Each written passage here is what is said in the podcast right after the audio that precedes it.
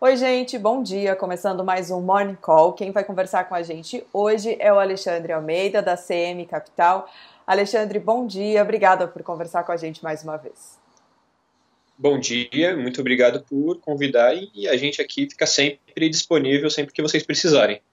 Alexandre, vamos começar falando sobre o pronunciamento de ontem à noite do presidente Jair Bolsonaro. Pessoal, só para deixar claro, a gente vai é, aprofundar melhor esse pronunciamento hoje no Dinheiro na Conta, às 18h40. Vamos, inclusive, conversar com cientista político, com médicos, sobre cada ponto do discurso do presidente. Mas aqui no Morning Call, Alexandre, eu queria falar contigo sobre como os investidores podem receber o discurso que nós vimos em cadeia nacional ontem à noite?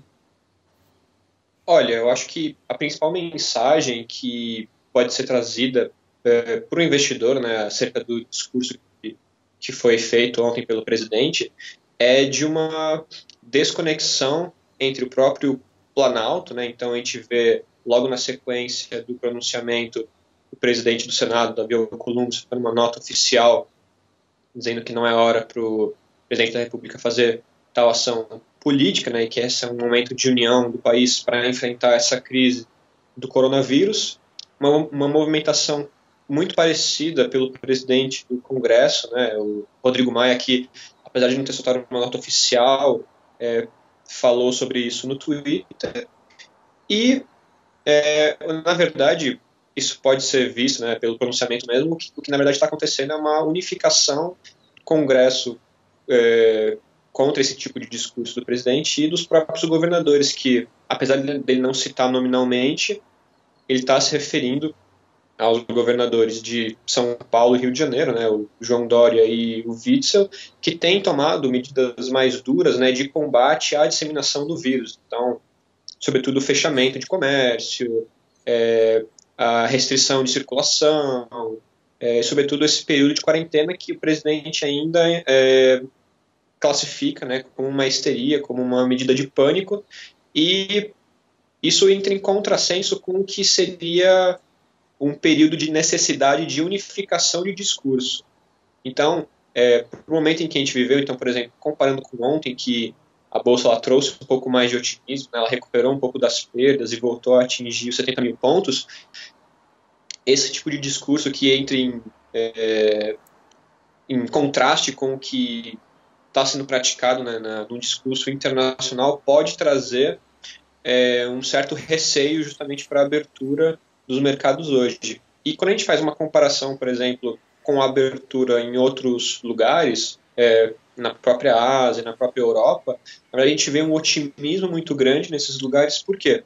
Porque eles estão vendo que as políticas é, dos governos, do, dos países em geral, elas estão muito preocupadas com os efeitos econômicos do coronavírus, mas elas também compreendem o efeito que isso pode trazer para as pessoas. Então, elas estão cada vez mais é, adotando medidas fiscais para amenizar esse, esse, impacto econômico. E o mais notável, né, o mais importante que a gente pode citar, que foi aprovado, é esse pacote de estímulo nos Estados Unidos de 2 trilhões de dólares, e que, de, que deve que na verdade já está né, trazendo mais, mais otimismo para as bolsas internacionais.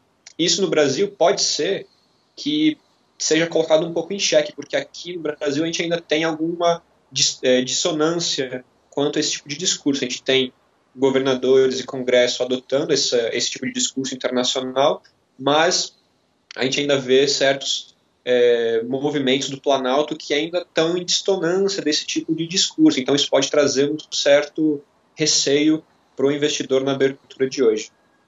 É, Alexandre, hoje também, além do, do discurso presidente que deve impactar, nós temos alguns indicadores que vão ser divulgados agora pela manhã, né? Temos o IPCA 15 e o serviço. Isso também pode impactar no mercado hoje? É, com certeza. É, é, Ambos os indicadores é, serão divulgados às 9 horas, né, o horário de abertura, inclusive, do mercado. E esses indicadores eles são especialmente importantes, sobretudo pelo momento de é, política monetária em que nós estamos vivendo. É, desde o começo dessa crise envolvendo o coronavírus, a gente, a gente tem acompanhado que o G7 se reuniu de forma extraordinária para decidir como eles enfrentariam isso. Eles afirmaram que eles adotariam as medidas que forem necessárias para minimizar esses impactos. A gente teve inúmeros bancos centrais que tiveram uma decisão de política monetária de forma extraordinária para reduzir juros, justamente preocupado com a manutenção da atividade econômica e mais notável também, a gente pode falar do próprio Estados Unidos, que no mesmo dia da reunião do G7 já anunciou redução dos juros e depois, de, de forma extraordinária, reduziu novamente. Só que aqui no Brasil, novamente, a gente não viu um comportamento desse nível. A gente seguiu o nosso cronograma.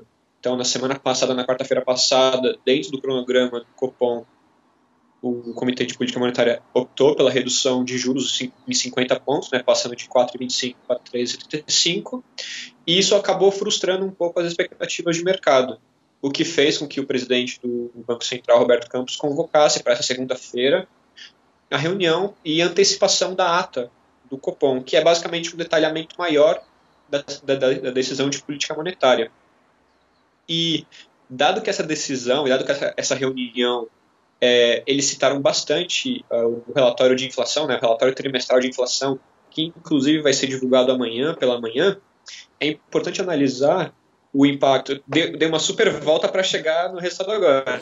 Mas é importante ver é, como que vai ser, por exemplo, a leitura do, da inflação que vai ser divulgada hoje em relação à prévia de março e como estão andando os indicadores de atividade. Então, ontem saiu o dado de comércio, que veio pior do que o esperado, é, e hoje vai sair o dado de serviços sobretudo comércio e serviço, eles são, são setores de atividade que, que mais vão sofrer nesse período de quarentena, nesse período de fechamento de comércio e menor circulação de pessoas.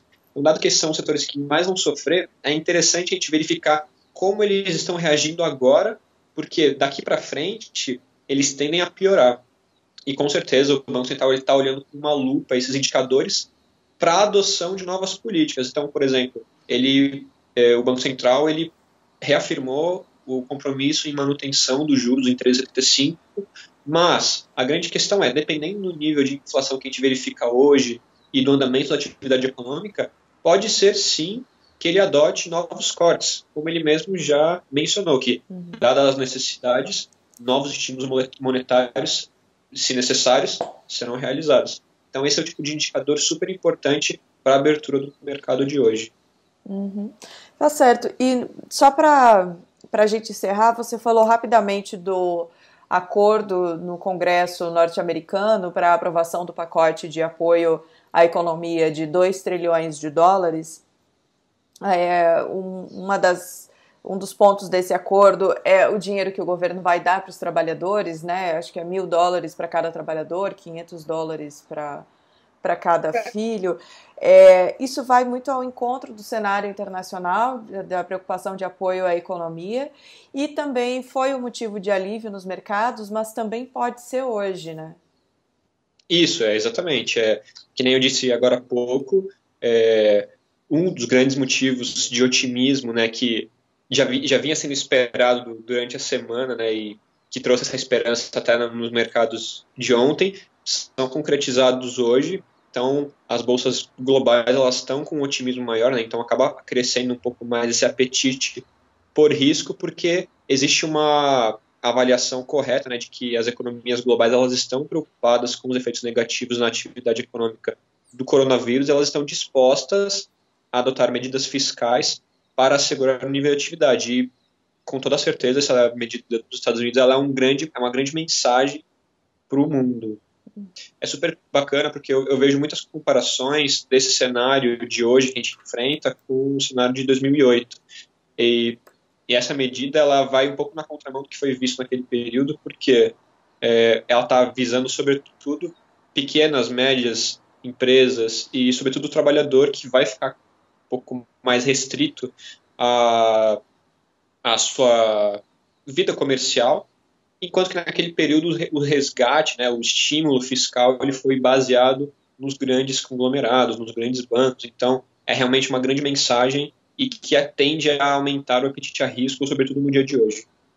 Tá certo. Alexandre, muito obrigada pela conversa. Boa quarta-feira para você. Boa quarta-feira para vocês também. Sempre que precisarem, nós estamos disponíveis. Um abraço, tchau, tchau. Pessoal, muito obrigada pela companhia. Não esqueçam de dar um like, de se inscrever no canal. Amanhã tem mais Morning Call. Até lá.